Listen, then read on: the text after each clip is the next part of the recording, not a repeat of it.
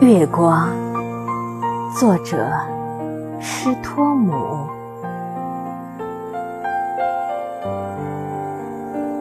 现在，整个的世界全埋在月光之中，笼罩世界的安宁是多么的幸福无穷。月光是如此温存。